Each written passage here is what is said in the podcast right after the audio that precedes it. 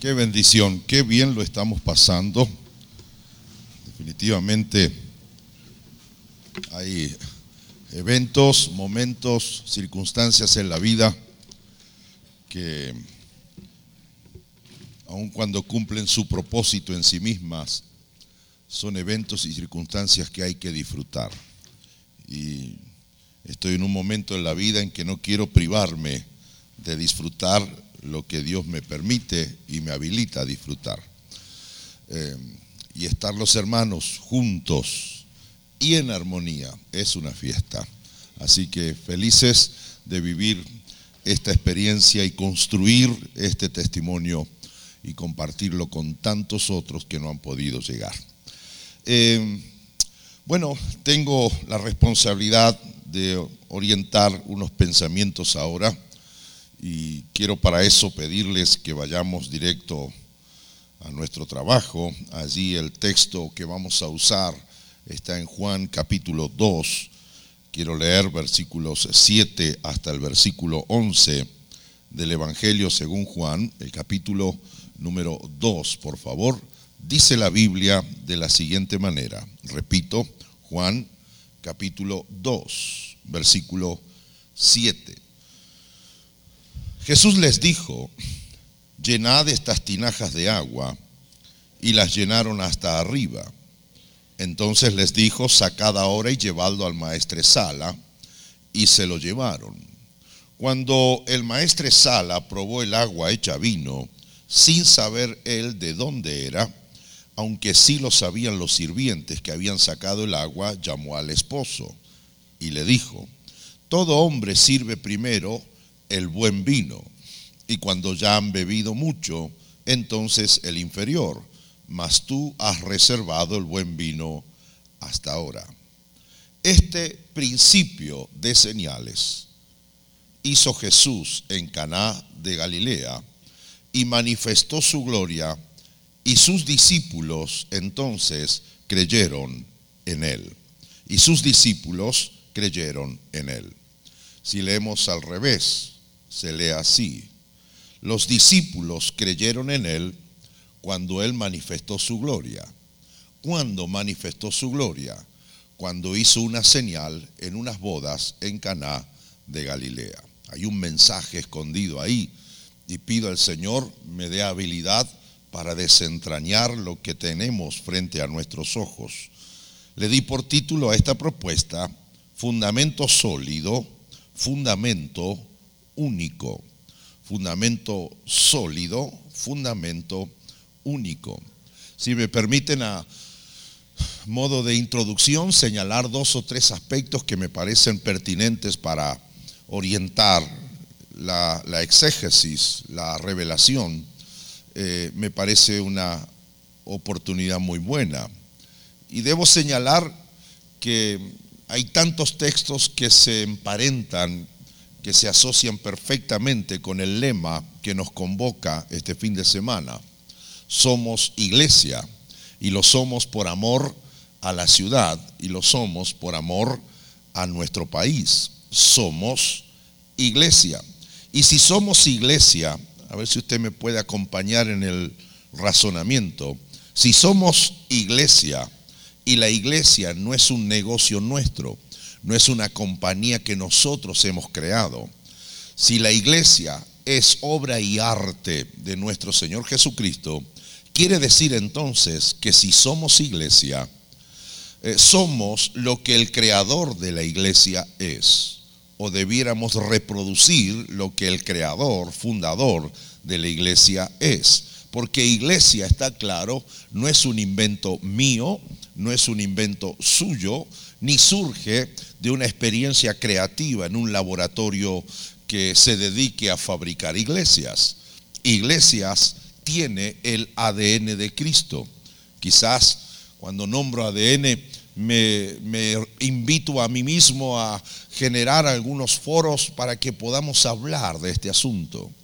La iglesia que yo pastoreo no tiene mi ADN, tiene quizás mi costumbre, tiene el ADN de Jesucristo, porque Él es el que la dio a luz. Entonces, si somos iglesia, por lo tanto somos lo que el creador de la iglesia es, me parece más que necesario que entendamos una cosa, y es que los cristianos, los cristianos deben ser cristianos de fundamentos sólidos. Necesitamos entonces con urgencia a que se produzca una generación de cristianos con fundamentos sólidos, con fundamentos únicos, basados en el conocimiento intencional de aquel que es el creador de la iglesia. Y cuando digo sólido, estoy diciendo un fundamento estable, un fundamento consistente, un fundamento inamovible, un fundamento que bien pueda entenderse como fortaleza que le permita a quien tiene el fundamento poder tener aspiraciones de progreso, de poder aspirar a, al desarrollo. Entonces, fundamento no son opiniones. Fundamento no es una simple forma de ver un asunto. Fundamento no es un flan, no es mayonesa, no es barro. Fundamento es eso, fundamento. De hecho, la calidad de un edificio es directamente proporcional a la calidad de su fundamento. Parece ser entonces que la comisión nuestra de algunos pecados no obedece tanto a la creatividad y al oportunismo del diablo para hacernos pecar, sino que el pecado termina siendo un resultado directo del tipo de fundamento sobre el cual yo estoy construyendo mi vida. Entonces, así las cosas, eh, la calidad, la consistencia, la seguridad de pensamientos, la práctica fructífera, efectiva, ética, moral y espiritual de un hombre, de una mujer, de un cristiano, de un pastor, de un ministro, es igual al tipo de fundamento sobre el cual está construyendo su vida. De hecho, y esto sin anestesia y directo a nuestro tabique nasal.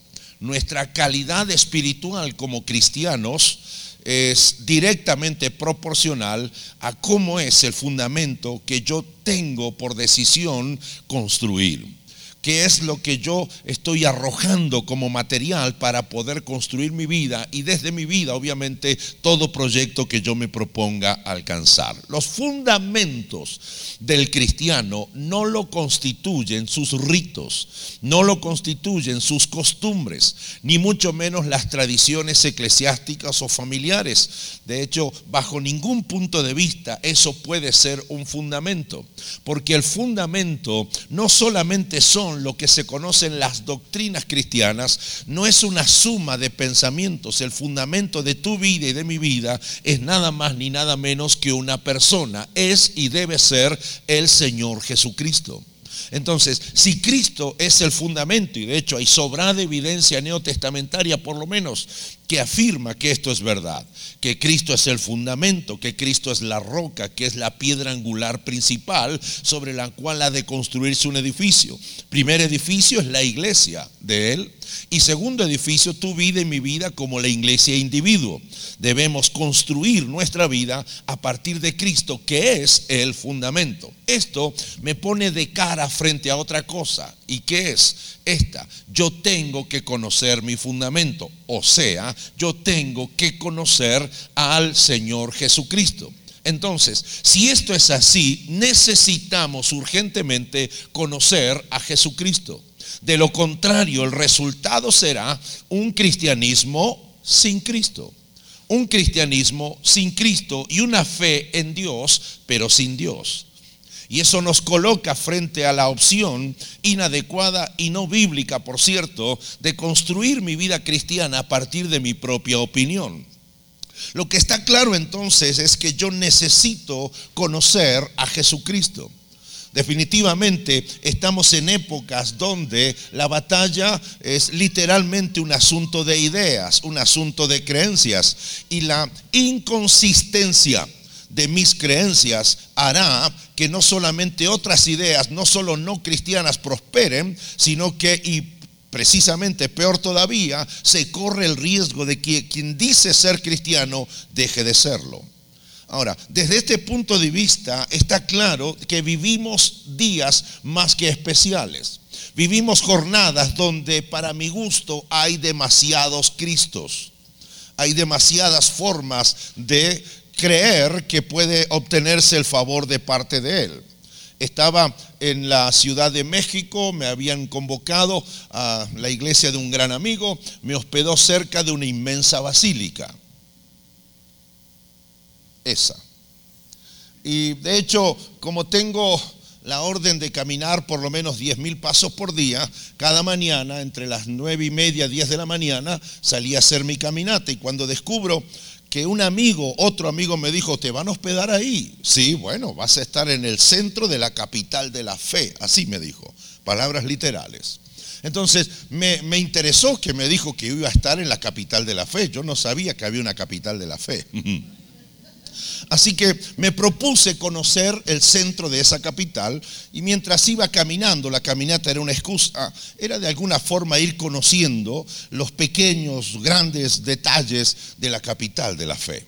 Así es que cuando salgo esa primera mañana, recuerdo hotel, doblé a la derecha y estaba la gran explanada que lleva a la gran basílica. Y me encuentro, literalmente me choco con una señora de una mediana edad que está mirando de espaldas a la basílica y está caminando con la parte sur de su cuerpo, ¿usted me entiende? Está sentada, se apoya con los puños y de ese modo va caminando hacia allá.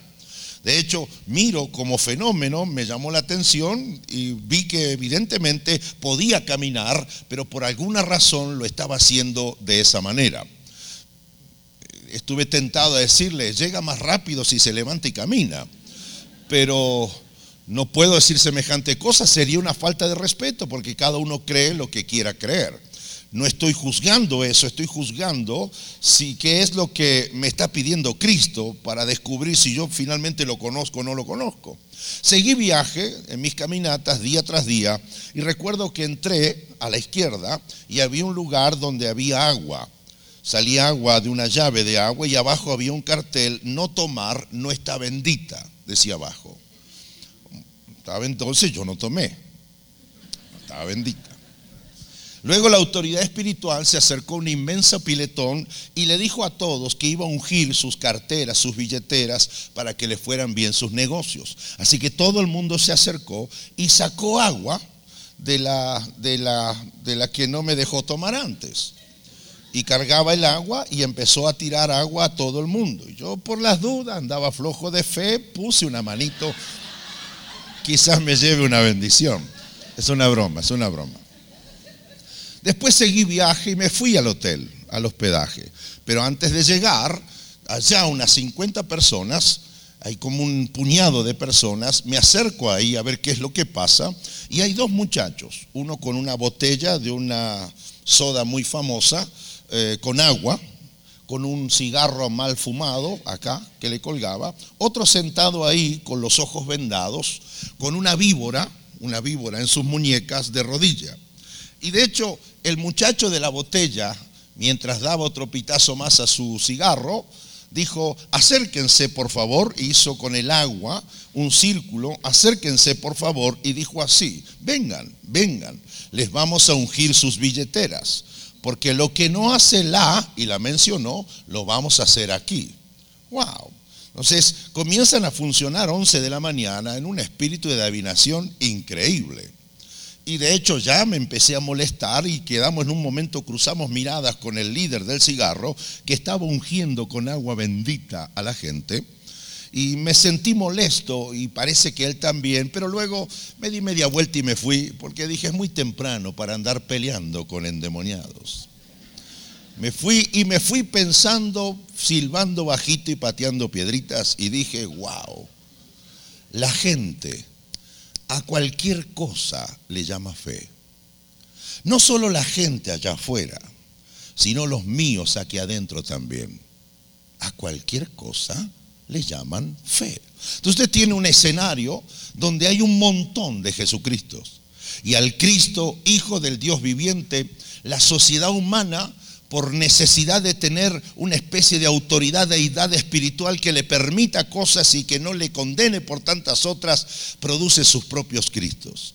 Y el Cristo eh, social de la sociedad convive y usted lo ve entre deportistas, entre políticos, en la salud, lo ve en un crucifijo, lo ve entre hechiceros y curanderos, lo ve entre adivinos, entre gente que no tiene una vida pía, una vida de autoridad, descubre que Cristo es una oferta por todas partes. Inclusive usted es mexicano, le gusta el fútbol como a nosotros, ¿sí o no?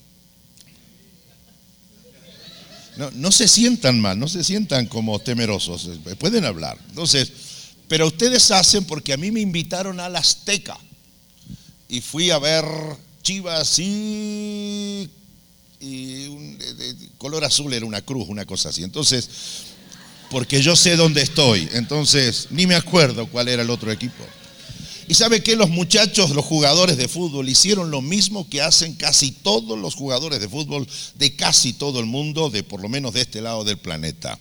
Cuando salen, cuando salen al estadio, de hecho por el túnel, cuando salen, la gran mayoría lo que hace es se pone en una pata y salta la raya blanca. Y no solo eso, sino que después de saltar la raya blanca, es interesante porque hacen unas señales y hacen unas cruces por acá y cuánta cosa y después se lanzan a jugar. Perdieron, pero, pero ¿cuál es el punto?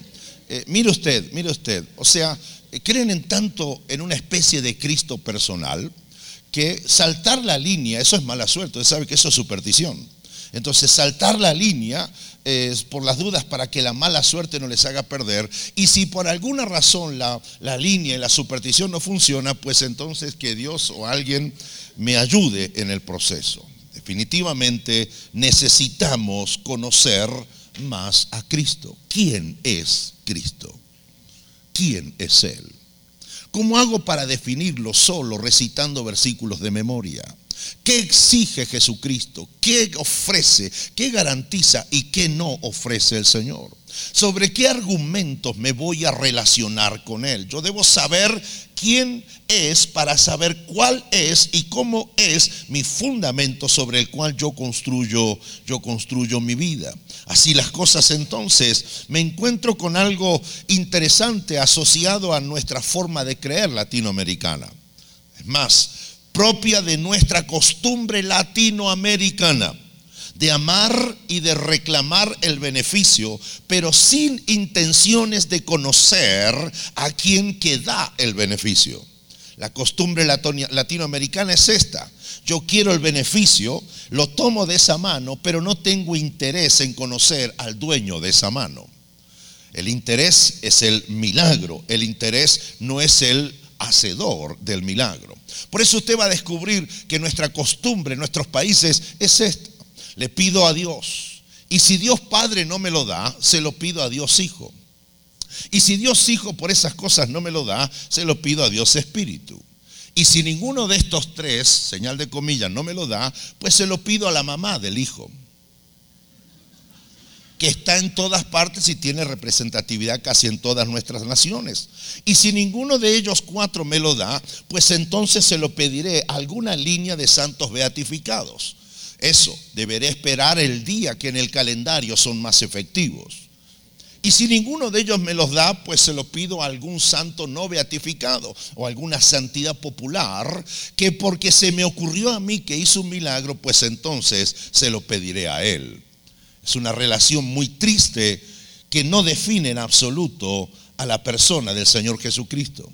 Por eso lo que necesito hacer en el tiempo que me queda en esta noche es que analizando solo un matiz del asunto, que por lo general es nuestra práctica de fe asociada a un milagro, porque Cristo inicia su ministerio, mis hermanos, oiga esto, ya lo leyó, Cristo inicia su ministerio en una boda, en una fiesta de casamiento. Y según leo concienzudamente el texto, pareciera ser que no tenía planes de iniciar su ministerio ese día. Entonces, lo que ocurre fue, y dice el texto, ocurrió una señal, un milagro. El agua fue transformada en vino. Digan conmigo, milagro. Ahora bien, cuando hablamos de milagro, por lo general, en nuestra práctica de fe, me doy cuenta que hay cuatro puntos referidos a un milagro. Primero, siempre para que haya un milagro debería haber una necesidad de milagro. Se necesita un milagro. Entonces, cuando yo digo que necesito un milagro, me presento ante Cristo y le exijo a Él que me lo dé. Ahora, hemos, hemos estereotipado de tal moda nuestra relación de fe y nuestra, y nuestra práctica de fe que hasta hemos dicho que para que haya un milagro tienen que ocurrir ciertas cosas. Por ejemplo, para que haya un milagro debe haber fe. ¿Cuánto dicen amén? Mire que en la Biblia se relata que hay milagros y no hubo necesidad de fe. Pero como somos expertos en inventar requisitos, también decimos, para que haya un milagro tiene que producirse una atmósfera que propicie los milagros. ¿Cuántos dicen? Usted en la Biblia encontrará que no hubo adoración, no hubo alabanza, no hubo cantos, no hubo teclado, no hubo atmósfera, pero hubo milagros. Entonces nos vamos encontrando que Cristo nos desconcierta. Y para eso, el Cristo que me vende la sociedad o el Cristo que me quiere imponer la religión no es el Cristo que yo necesito conocer. Porque si yo voy a ser iglesia, necesito ser lo que el fundador de la iglesia es. Y para ser como Él lo tengo que conocer. Por eso entonces siempre decimos, para que haya un milagro tiene que haber necesidad de un milagro. De mi izquierda a mi derecha, todos los que estamos aquí tienen necesidad de algún tipo de milagro. ¿Sí o no? No, no tengan miedo, digan amén. Todos tenemos necesidad de alguna clase de milagro financiero, económico, laboral, afectivo, emocional, de, de liberación, de relación familiar. Todos necesitamos un milagro. Cuando hay necesidad de fe, se produce una segunda cosa. Siempre se presentará alguien que me promete el milagro. Ante la realidad de la necesidad aparecerá la realidad del que dice que puede satisfacer la necesidad por lo que yo espero un milagro. Entonces, eh, necesidad de un milagro. Míreme aquí, por favor. Yo tengo cuatro operaciones en mis ojos, dos en cada ojo. Hacia los 13 años mi conjuntiva se degeneró en ambos ojos y mis ojos 12, 13 años eran de un hombre 70, 75 años, con 12 años. Un cordón de grasa salía de los lagrimales, yo vivía con los ojos rojos. Entonces yo necesito un milagro. Mis ojos estaban enfermos. Y cuando expresé mi necesidad, no faltó el que me prometió el milagro. Así es que entonces me enteré que había en un teatro de mi ciudad un ministerio que hacía milagros. Y yo con mis 12, 13 años, ni mi mamá supo, ni mi papá, que yo me fui para allá, me fui con mi primo el Joel. O sea, parte iba nombre de profeta, sanidad garantizada. Me acuerdo que estaba de ese lado y el predicador, después de toda la prédica, llamó y dijo, vengan a mi derecha todos los que están enfermos de sus ojos, porque hoy Cristo los sana. Cuando el hombre me dice eso, yo no hice ninguna crisis teológica, yo no hice ninguna pregunta extraña, yo tengo una necesidad y aquí acaba de aparecer alguien que me garantiza que mi necesidad será satisfecha. Entonces se acercó y oró por mí. De hecho, me sopló un poco húmedo, pero me sopló. Y cuando me voy a ir, no sentí absolutamente nada. Me toma del brazo, me vuelve otra vez. 12, 13 años tenía yo. Y el hombre me dijo, estás sano. Y cuando me dijo que estoy sano, estoy sano, dije yo. Así que me fui con el Joel para casa. Y él vivía al otro lado de la casa mía. Y antes que se fuera le digo, mírame. ¿Qué? Mírame, hombre, mírame, decime cómo están los ojos. Y él me dice, eh, que se ven bien. Y se fue casi huyendo a su casa. Míreme aquí, yo me fui a la mía. Ni al baño fui esa noche. Aunque casi no pude dormir, me levanté muy temprano esa mañana. Y de hecho de mi cama, que yo compartía con mi hermano mayor Oscar, me levanté tembloroso y de hecho, con mis ojos cerrados, me fui así, porque estaba a la vueltita de mi habitación el baño. Cerré la puerta así que papá y mamá me escucharan. Puse llave y me puse de frente al espejo y quise abrir despacio. ¿Para qué? Para comprobar que el milagro había sido hecho. Y cuando abro mis ojos, estaban tan enfermos como el día anterior. Ahora, al no obtener el milagro, seguí buscando a alguien que llene mi necesidad. Y apareció una tía. Todos tienen esa tía. Y mi tía me dijo, mijito, mijito, usted tiene la misma enfermedad que su tío por su esposo. Ajá. Y sabe que él está sano. Sí. Sí. ¿Y, y qué hizo? Bueno, entonces necesidad, promesa de sanidad. Entonces ella me dice de qué manera su esposo había sanado del mismo problema que yo tenía. Y me dijo, él se puso una gota, una, no dos, una gota de limón en cada ojo. ¡Wow! De limón. No puede ser rebajado, no, no, no, de limón. Así que pasé dos semanas luchando conmigo mismo en qué momento yo me iba a autoministrar la unción del limón. Y llegó ese momento, de más, yo practiqué días anteriores cortando el limón en pedazos pequeños y practiqué de modo que yo apretara y cayera una sola gota. Hasta que llegó, fue una tardecita, entre tarde y noche. Me metí a mi habitación, agarré el limón en nombre de toda la Trinidad que está allá arriba y en mi corazón. No en el nombre de la tía. Entonces me puse en mi ojo derecho y apreté y cayó la primer gota. Nunca odié tanto a un familiar como a ese día. No sabe el dolor. Casi no pude ver el resto del día. Ahora, eh, ¿están aquí? Necesidad de milagro, promesa de milagro. No obtuve el milagro. Pasa lo tercero entonces. ¿Qué es lo tercero que pasa? Decepción por el milagro no recibido.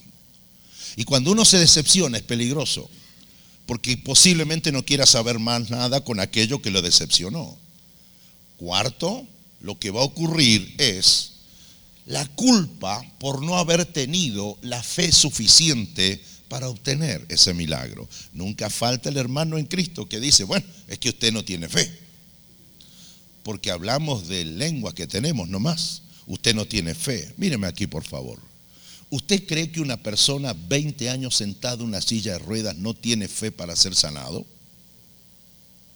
Pues tenemos que cuidar lo que decimos al que sufre. Entonces, por cierto tiempo yo anduve con culpa y dije, ¿qué es lo que no estoy haciendo bien? Y por ello se me niega el milagro. ¿Cuál es el resultado? Aquí va. La persona decepcionada se pierde lo mejor de esto. ¿Y qué es lo mejor? Tener una relación permanente, creciente y transformadora con Cristo, precisamente por no haber obtenido el milagro. Hubieron eventos importantísimos en la vida del Señor y de hecho, ya con cuatro de sus discípulos al tercer día, Cristo se presenta en sociedad y se presenta montado en un milagro. Y eso es lo que yo quiero trabajar con ustedes para entenderlo mejor a nuestro Señor. Vengan conmigo a la boda ese día, por favor. Una boda. De hecho, Cristo no estaba invitado a la boda. ¿Están conmigo? Pareciera ser, dicen los comentaristas más serios, que posiblemente eran familiares de María. Entonces Cristo tenía unos 30 años y todavía vivía en la casa. El nene vivía en la casa y trabajaba con el papá. Así que le dijeron a la mamá, bueno, y traiga al nene también. Y Jesús dijo, bueno, más, yo llevo los cuatro amigos, ya había ganado cuatro discípulos. Así que todos se fueron y se sentó en algún lugar por allá. ¿Qué es lo que dice el evangelista? Que la boda se va desarrollando normal y habitual como siempre es una boda. Pero de pronto se percatan de un detalle, que falta el vino. Míreme aquí, por favor. ¿Quién dijo que falta el vino? No fue el maestro Sala no fue el esposo o la esposa, sino que fue María, la mamá de Jesús. Entonces, María estaba en la punta de la mesa, porque yo lo vi en visión. A la punta de la mesa, su hijo, el de barba de un metro setenta, estaba como cuatro sillas más allá. Y según el texto, María, la mamá, le dice a Jesús, hey, nene, sí, ma, eh, no sé si te percataste que no hay más vino, se acabó el vino. Y Jesús la mira con cara de, ¿y yo qué tengo que ver? No soy el esposo, no me estoy casando, no pago la fiesta. Ma, anda y decirle al dueño de la fiesta, ¿por qué me decís a mí? Es que María le estaba diciendo a Jesús, se acabó el vino, porque María llevaba 30 años viviendo con ese muchacho. Porque esta es la misma María que tenía este muchacho acá adentro, que cuando se encontró con la prima se saludaron a las patadas, vientre con vientre, ¿se acuerda? Esta es la muchacha que dijo, bendita soy yo de haber sido tenida en cuenta por Dios para semejante privilegio de acunar al Mesías, al Salvador del mundo. María sabía quién era él. Por eso dijo, ¿para qué le voy a decir al dueño? Que va a tener que emplear, ir a un empleado, andar, no alcanza el dinero, nos gastamos todo en la boda, aparte tenemos que irnos de crucero, no alcanza dinero, no, no hay más, bueno, póngale agua. No, es una vergüenza que no haya vino para una boda judía. Entonces, en vez de que mande al empleado y va a venir en dos horas más, agarró y le dijo a Jesús. Entonces, de hecho, le dijo, y Jesús no la escuchó bien. Entonces, bueno, espérame ahí. Fue y se acercó atrás y le dijo, mira, mira, no hay más vino. Y cuando le dice, se acabó el vino, ella se va y lo deja hablando solo. Entonces, de hecho, lo, deja hablando solo en el sentido de que en vez de sentarse, ¿a dónde va la, la mamá? Diga, ¿a dónde va María? ¿Sabe qué? hablar con los meseros. Iba a hablar con los meseros. Y Jesús la está mirando y lo codea al Pedro, que ya estaba con él. Y dice, mira, mi mamá, ¿a dónde va? ¿Cuántos tiene una mamá así? Y va allá a hablar con los meseros. Y cuando habla con los meseros, le están gesticulando y le apunta así, míreme aquí, y le apunta para allá. Y Jesús se agacha y dice, sí, al que se está agachando, ese, a ese venga, venga, venga, venga, venga, vayan allá y hagan lo que Él les diga. Y Jesús dice, ¿que qué? Que lo que yo diga, ¿yo qué tengo que ver con esto? Y mientras está como reaccionando con la mamá, qué vergüenza, callate mamá, andate a la casa, hablamos cuando llega a casa, la madre suelta así de vida, sigue hablando con las amigas y las compañeras. Y los meseros lo que hacen es propio. Bien le preguntan, hola, ni saben quién es él. Eh, la señora que está así, mi mamá, sí, dijo, bueno, que hagamos lo que usted nos diga. No es culto, no son diáconos, no servidores, no son mujeres, son meseros. Que hagamos lo que usted nos diga. Y que dijo, bueno, mientras cuando voy a casa te oro en contra, mamá. Con llámamela, entonces, bueno, agarren las tinajas. ¿Qué cosa? Esas, las que están ahí, llévensela al jefe de ceremonias. Y cuando llegó allá, mira, y el vino era el vino del mejor. Entre este esquina y unos 20 metros el agua se transformó en vino. El único que exclamó fue el maestresala, que en vez de preguntar dónde compraron el vino, ni habló de milagro tampoco, sino que fue y lo vio al marido, al esposo, y no, tremendo lo suyo. Diga conmigo, wow, porque todo mundo pone el mejor vino al final. Pero usted trajo el mejor vino al principio y cuando ya han tomado mucho, o sea que ya están todos de cuatro patas tirados por el piso, entonces trae el malo y usted trajo el bueno. El hombre estaba sorprendido, dando crédito de que había vino cuando no lo había.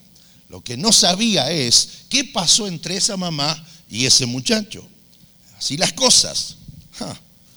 El primer milagro que Cristo hace fue en bodas en Caná de Galilea.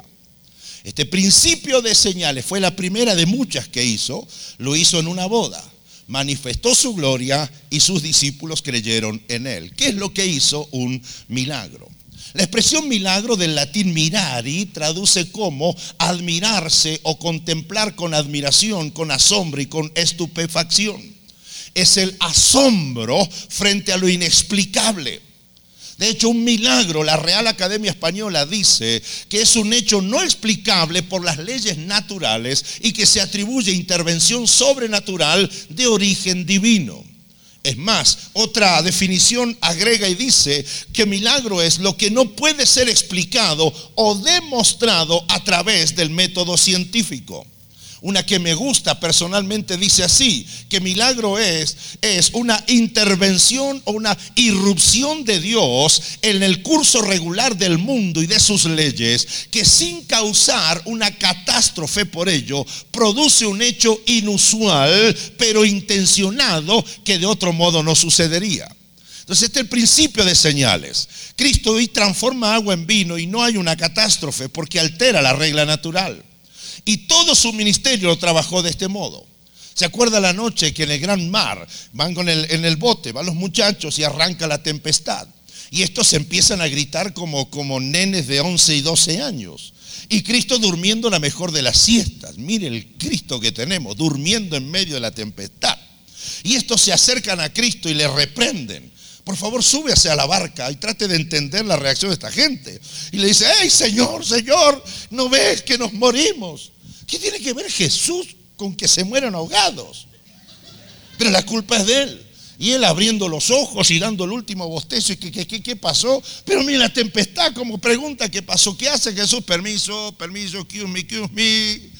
Se para en la punta de la barca haciendo equilibrio. Le habla a la tempestad como una persona y dice, cállate, enmudece. Menos mal que yo no era discípulo de Jesús. Porque si yo era discípulo de Jesús y lo veo gritándole a la nada, yo digo, yo me bajo acá, el tipo está loco. Le está gritando a quién que se calle. ¿Quién está gritando para que se calle? Le habla a la tempestad, le dice, enmudece. Y de pronto, eso es un milagro. ¿Qué es lo que alteró Cristo y no produjo catástrofe? La realidad y la necesidad de los vientos. El viento, aunque a usted le moleste, es traslador de vida. No obstante esto, Cristo sigue con lo, propio. Un día llegó a, a, un poblado, se entera que su amigo está enfermo y se queda otros días más. Y llega cuando está muerto. Y encima llora.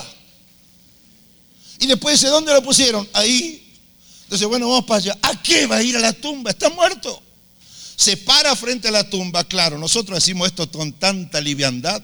¿Sabes lo que es esto? Vaya al cementerio y llame a alguien que esté abajo. Llámelo. Que si se escucha ruido, yo ya estoy en la Patagonia. Que si asoma la mano, me agarré el carro de fuego y me fui al cielo. Eso es de terror. Se para enfrente y dice, ya, corran la piedra. ¿Qué? ¿Qué? Corran la piedra. ¿Pero cómo corren la piedra? Corran la piedra. Lázaro, sal fuera. Se escucha ruido y sale un muerto caminando. Hasta donde yo sé, los muertos están muertos. Altera la regla natural del proceso de vida. Si no me crees, sigue con más. Cuando lo entregan a Cristo en Getsemaní, viene una turba sobre él. Y cuando lo agarran, aparece Pedro que lo defiende a su manera.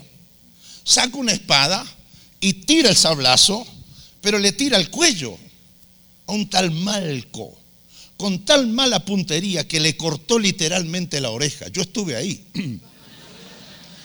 Y el griterío que se armó, y el tipo que perdió la oreja gritaba, pero usted no sabe cómo.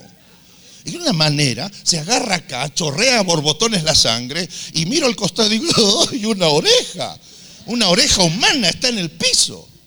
Los dos evangelistas que relatan este suceso dice que Cristo, mientras hacía algo, le dijo algo a Pedro. Una cosa que le dijo Pedro, por favor, hemos de alterar el plan de Dios, eh, no aceptando lo malo, por favor. Y en otra ocasión, el mismo minuto, le dice, guarda porque al que espada mata, espada muere. Pero ¿sabe cómo se lo dijo? Mientras se agachaba. ¿Cuántas veces tengo que explicarte, querido Pedro? Y agarra la oreja. ¿Cuántas veces te lo tengo que explicar? El que espada mata, espada muere. Y el otro está a los gritos. Y yo estoy, tiene la oreja en la mano. Y después de tener la oreja en la mano, Malco está los gritos. Ya, ya venga, oh, ¿cómo grito? Usted ya tranquilo. Se la pone.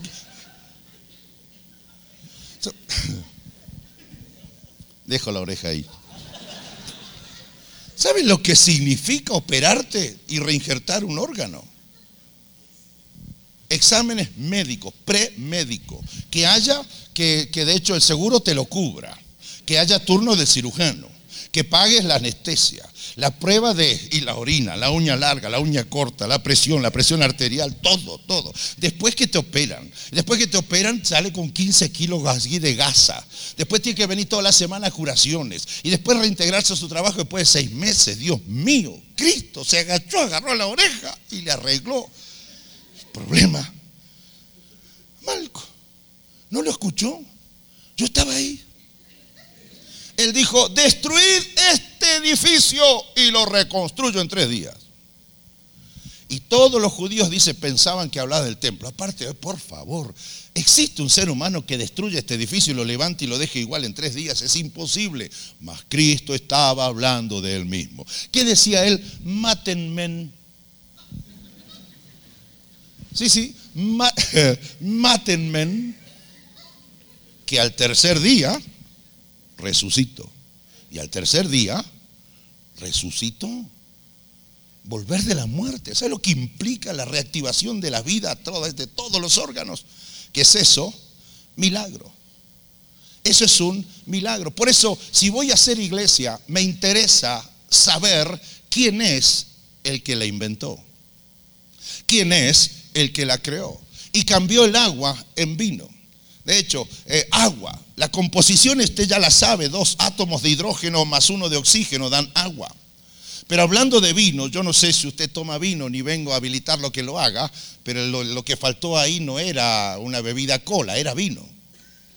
Y en cuanto a vino, bebida obtenida de la uva mediante fermentación alcohólica de su mosto o de su zumo. La fermentación se produce por acción metabólica de levaduras que transforman los azúcares de la uva en etanol y el gas en dióxido de carbono. Además de esto, necesita ciertas condiciones, clima, latitud, altitud, horas de luz, temperatura, entre otros. El 85% de la composición del vino es agua, del 10 al 14% es alcohol etílico o etanol y en menores porcentajes glicerina de sabor dulce, ácidos como el tartárico, málico, cítrico, láctico, acético, bueno, para que sepa qué es lo que toma cuando toma. Entonces, el tiempo desde que se recolecta la uva hasta que se puede tomar el vino, es decir, finalizado el proceso de fermentación, es de 15 a 20 días los vinos blancos de 8 a 15 días los vinos tintos. Y el añejo, que el evangelista le llama el mejor vino, el añejo, necesita mínimo 24 meses, más ciertas condiciones ideales para que sea añejo o el mejor vino. ¿Qué tenemos ahí? Un milagro increíble. Alguien que reciba esta palabra. Cristo irrumpe, interviene en las reglas naturales y sin producir una catástrofe, lo que produce es vino transforma agua en estado natural en unos 600 litros del mejor vino sin pasar por el proceso de 15 a 21 días, ni mucho más pasar por el proceso de 24 meses de fermentación. ¿Qué es eso? Eso es un milagro. ¿Y sabe qué? Los milagros no se pueden explicar ni se pueden entender. Llegué a la conclusión que no quiero explicar el milagro, lo que quiero es admirar el milagro. El problema de algunos cristianos es que demandan que todo se les explique, que todo se entienda. En la compañía de usted trabaje vendiendo hamburguesas o avestruces patagónicos, usted tiene derecho a que sepa qué es lo que estás haciendo y hasta exigir cuánto te van a pagar, cuánto será la remuneración por tu trabajo. Pero si somos iglesia, tenemos que entender que estamos trabajando para alguien al que no entendemos, al que no lograremos entender con todas las cabales de la ley del entendimiento. Por eso mi relación con Cristo y tu relación con Cristo está basada en la fe, pero no es la fe estúpida o estupidizante, sino que es la fe pensante, es la fe que me hace preguntar, es la fe que me hace interrogar, es la fe que me hace investigar y llegar a conclusiones. Míreme por favor, aguante el aplauso todavía. Hebreos capítulo 11 no solo dice que la fe es la certeza de lo que se espera o la convicción de lo que no se ve, sino que hay una lista enorme de características de la fe. Entre esas hay una. Por la fe entendemos que lo que es de lo que no es fue hecho. La fe, por la fe nos entendemos, es decir, pensamos, diseñamos, concluimos, eh, argumentamos, definimos y llegamos a una conclusión. La única forma que lo que vemos haya existido es que alguien que no conozco y no entiendo lo haya creado del ex nihilo, lo haya creado de la nada. Si usted y yo vamos a hacer iglesia, necesitamos conocer a Jesucristo. Necesito gritarle alguien esta tarde, Cristo es más que un crucifijo, Cristo es más que agua bendita, Cristo es más que una cruz colgando en el cuello, Cristo es más que una parroquia, sus ritos y sus leyes, Cristo es más que mi pastorado, Cristo es más que mi ministerio, Cristo es más que tu diezmo y tu ofrenda, Cristo es Dios y en su condición de Dios. Te irás al cielo sin haberlo entendido. Porque si lo entendemos, ¿para qué necesitamos la fe?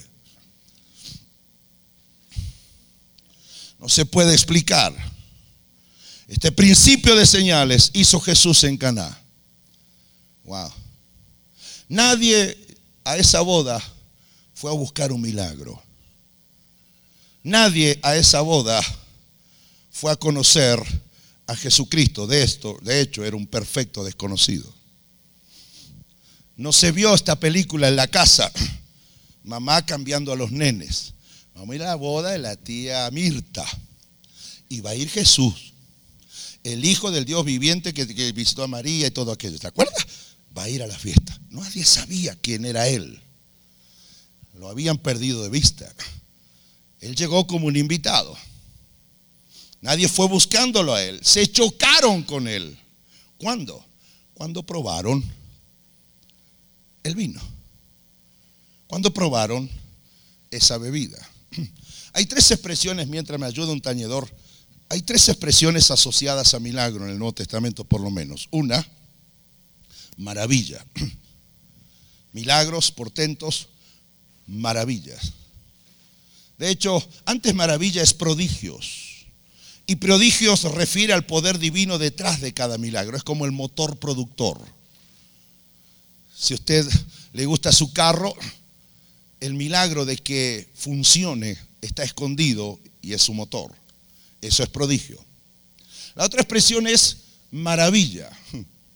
Y maravilla refiere al efecto que produce los testigos lo que están viendo.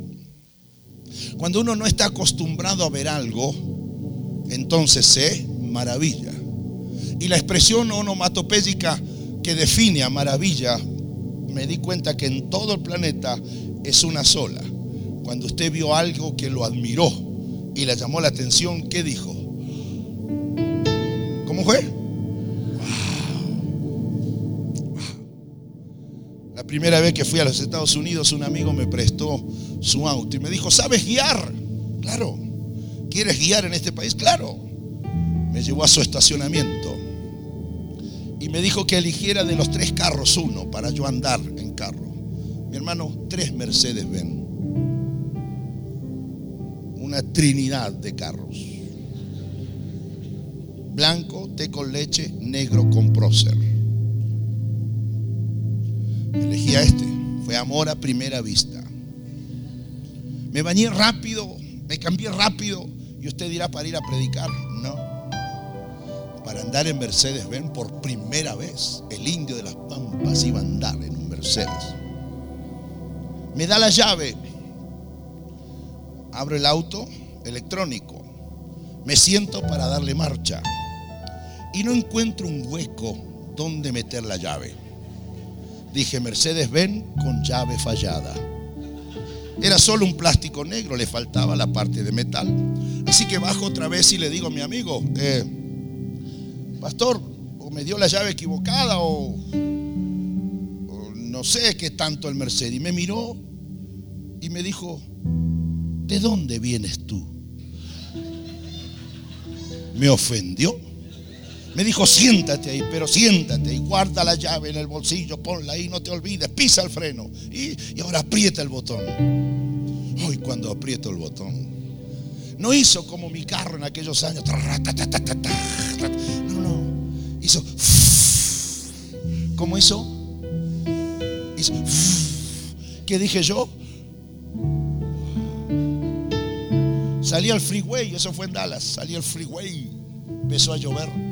Y mientras iba el asiento tenía vida, se acomodaba a mi, a mi cuerpo. Digo, Satanás, wow. Caen unas gotas de agua, de lluvia, y el limpia parabrisas se empieza a mover solo. O hay un enano adentro, o está embrujado. Y yo era puro, wow, wow. Fue un misionero americano a mi ciudad. Le gustaba comer empanadas y lo llevé a comer empanadas. Y justo cuando vamos a cruzar una calle, cruza un auto nuestro chiquitito, de esos, un Fiat 600. Echaba humo como andaba como fumigando la ciudad. Y era humo, pues estamos acostumbrados a eso. Y él dijo, wow. Oh, admirable, dijo. ¿Cómo un carro tan pequeño puede echar tanto humo? Dijo. Y él que dijo, porque él vio algo que no está acostumbrado a ver. Ustedes están tan acostumbrados a Guadalajara que tienen cara en Guadalajara. Pero los que no somos de aquí andamos, wow. Porque el ojo ve algo que no está acostumbrado a ver. Se supone que Es lo que dijeron los muchachos esposos cuando la vieron a ella por primera vez. Ah, cuando yo vi a la Cristina, wow. Sola y abandonada con necesidad de cobertura, wow. Así le hacía el cabello. Ojos negros, unos, unos labios, blusa azul, flores amarillas estampadas, jean azul, sandalias azul terciopelo, wow. Cuando venía, y cuando iba, wow. Y se supone que es lo que los maridos siguen diciendo hoy después de 40 años de casado. No dicen, bueno, es lo que hay.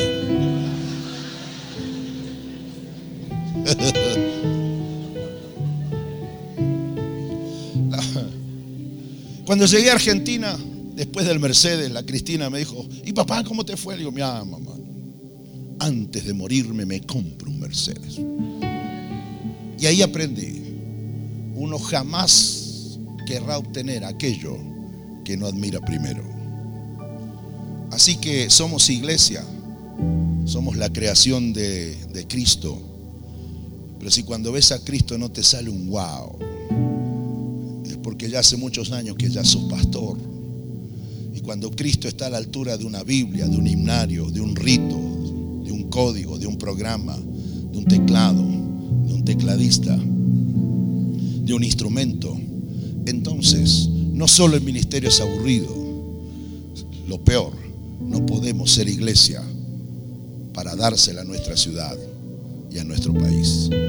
Y milagro también es una señal, y con esto me bajo, señal. Señal, tremendo, señal es porque señala.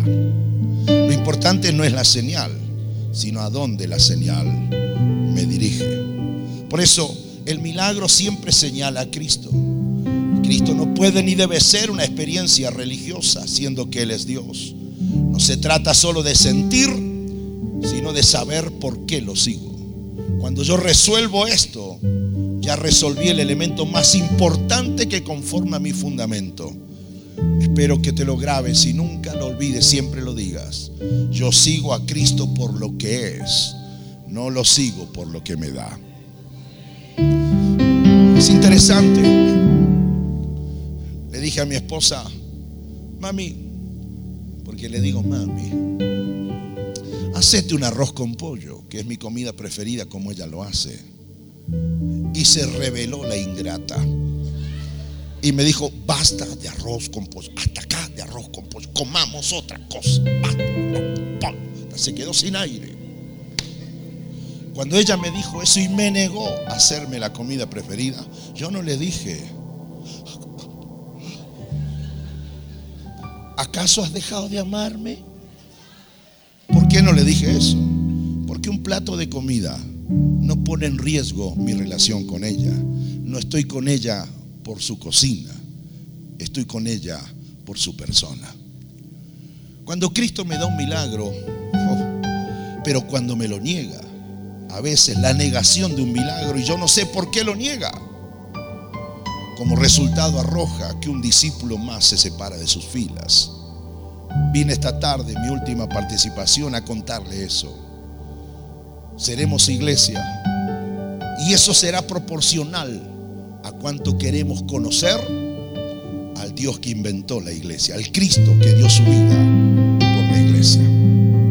Por eso, desde esta perspectiva, es fundamental que no olvidemos que la forma de conocerlo más es por convivencia. Es pasar tiempo con Él, comer Biblia, oración, investigación, tiempo con Él. En esa boda todos, todos lo conocieron, pero principalmente sus discípulos creyeron en Él. Milagro es la forma habitual, natural de demostrar Cristo, que Él es nada más ni nada menos Dios mismo. El agua en vino, mis hermanos, no sanó a nadie en esa boda, ni se recolectó en copas para ungir a los enfermos. En esa boda solo se salvó la bebida de una fiesta, pero dejó en claro algo que jamás cambia ni debe cambiar. Dejó en claro quién era Cristo y Cristo era, es y será Dios. En las bodas de Caná, Cristo no liberó a un endemoniado. Cristo no levantó a un cojo. Cristo no sanó una gripa. Cristo no sanó otra mujer con flujo de sangre. Cristo no hizo milagros personales. Él hizo un milagro para beneficio multitudinario, y familiar. El milagro quedó en segundo lugar para dar lugar al mayor de los milagros. ¿Cuál fue la mayor de los milagros? La manifestación de su persona para cambiarlo todo.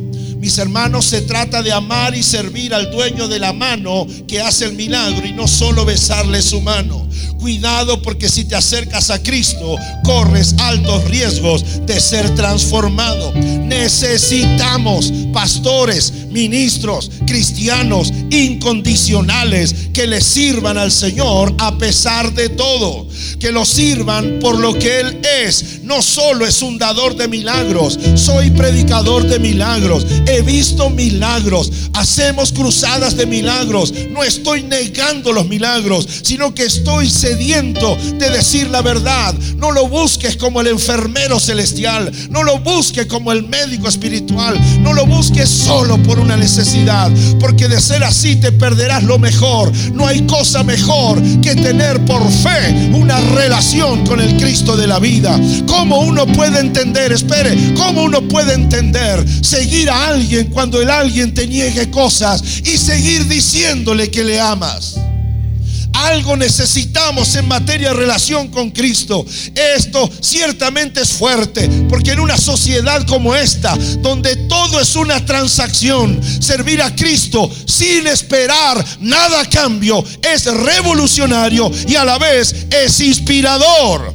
Por eso, desde este punto de vista, estamos algunos como quien le predica y le grita en esta noche, finalmente no he recibido mi milagro. Voy a cumplir 60 años y sigo con mis ojos enfermos. Y sigo predicando que Cristo puede hacer milagros. Pero también sigo diciendo, lo mejor que puedes hacer es establecer una relación de vida con Él. Porque ¿de qué sirve ser igual que esta sociedad? De hecho, materialista, de transacciones. Nadie da nada si no es a cambio de un beneficio. Cuando aparece un descarado en idioma de Pastor Brenes, ciertamente cuando aparece uno de ellos, es uno que está listo para servirle cuando Él dé y cuando Él no dé. Cuando Él diga que sí y cuando Él diga que no. Por eso le dije al Señor, desde muchacho que le sirvo, me verás cada vez que voltees hacia atrás. Me verás que iré detrás tuyo. Iré con los de mi generación. Y si voy creciendo y algunos se van yendo, te prometo que cada vez que voltees atrás me vas a ver. Luego le dije, te seguiré siendo grande. Y ahora soy grande. Se me cae el pelo, perdí un diente, se me cayó el pecho, se me estacionó acá. Me enfermo, me pasan cosas como cualquier mortal. Pero le dije, cada vez, Señor, que voltees hacia atrás, no sé si habrá gente, pero a mí me vas a ver. Y si yo no me muero de accidente y me muero de viejo, cuando mires hacia atrás y me veas que vengo con muletas, te seguiré con muletas y seguiré predicando que Cristo sana a los enfermos. Porque hay algo mayor que una simple sanidad. Y si por esas cosas de la vida quedo cojo, ¿sabe qué? Cuando mires hacia atrás, Señor, yo tú me verás que yo seguiré detrás tuyo. A lo sumo lo que buscaré, me buscaré una silla y buscaré a alguien que me la empuje. Pero llegué al momento en la vida que me di cuenta que la única razón de dar nuestra vida por una causa como esta es simplemente la persona atractiva, maravillosa, irresistible, increíble, poderosa y se llama nuestro Señor y Salvador Jesucristo. Por eso la invitación es esta. Mi padre cuando tenía esos 13 años cayó de un metro y medio, fracturó todo su cráneo, quedó con una condición conocida como epilepsia postraumática, guiando en la ducha, en el púlpito, caía y convulsionaba. Eso hizo que él tomara de 6 a 8 y hasta 10 pastillas por día. Y un día entre mis 14 y 15 le digo, papá, usted no se cansa de tomar tantas pastillas. Y él me dice, y sí, hijo, pero tengo que hacerlo porque es mi calidad de vida. Y cuando yo me voy a ir, él me toma cariñosamente por el hombro y me dijo, pero venga hijo, le voy a decir algo más. No son las pastillas. Digo, ¿cómo es eso? No son las pastillas. Todas las noches papá dijo, se va a dormir. Y se va a dormir con la esperanza de al que al amanecer del otro día haya recibido mi milagro. Papá se murió hace 11 años y nunca recibió su milagro. Pero gracias a esa expectativa de encontrarse con el Cristo de los milagros en las próximas horas, le regaló 35 años de sobrevida. Y fue tal su inspiración que su hijo, todas las noches me voy a dormir, esperando que a la mañana siguiente al mirarme al espejo, mis ojos estén sanos. Esto ocurre desde los 13 años, voy a cumplir 60. Y si yo fuera incrédulo y gnóstico desde la evidencia histórica, diría que el milagro no vendrá. Pero ¿sabe qué es lo que me levanta y me entusiasma cada día? La expectativa de que en el lugar menos pensado, en el ómnibus, en el taxi, en el Uber, en el avión, en la caminata, mientras duermo, en el templo, en la calle, se me aparezca el muchacho de barba, el que no supe que estaba ahí, y me sorprenda con un milagro. Me di cuenta que cuando mi expectativa es servirlo a Él, para agradarlo a Él, lo demás ocupa otro lugar. Estoy invitando a alguien a que incorpores a tu vida el poder de la expectativa. Que vengas a todos los cultos de esta iglesia donde tú te congregues con la expectativa de encontrar al muchacho de barba que tiene como 30 años, que nadie lo conoció y de pronto se aparece y todos vieron su gloria y todos vieron su manifestación. Y ese día creyeron aún más en él. Hablarte de esto es ofensivo porque nuestro negocio ministerial tiene que ver con Cristo. Pero no será la primera vez que ofrecemos un producto sin conocerlo. Vámonos a casa y tengamos esta decisión intencional de pasar tiempo con Él. Y de hecho, desde esta perspectiva, pidamos al Espíritu Santo que nos dé la sabiduría y la valentía para seguirlo a Él a pesar de todo. Para seguirlo a Él a pesar de las no respuestas. Definitivamente cuando eso ocurra, seremos más iglesia que nunca y seremos más efectivos que nunca al por amor a nuestra ciudad y nuestro país ofrecerle a un Cristo que transforma las vidas. La gloria sea para Él. La gloria sea para Él. Denle un fuerte aplauso al que vive. Denle un fuerte aplauso al Señor. Levante sus manos. Padre, sorpréndenos en esta noche con milagros no esperados. Señor, esas dos personas que lleguen a casa hoy muevan la rodilla, la derecha y la izquierda, que no podían mover. Señor, que mañana cuenten tres personas que finalmente pudieron dormir. Señor, sorpréndelos con lo que no tenía arreglo en sus negocios y de una manera sorprendente. Señor, llena las bocas de mis hermanos con un wow. No lo esperaba, no lo creía, no lo planifiqué y lo que ha ocurrido delante de mis ojos es algo que solo se puede identificar como la obra de Jesucristo. Señor, que ese matrimonio que cree todo terminado, de hecho es una pareja, son de mediana edad.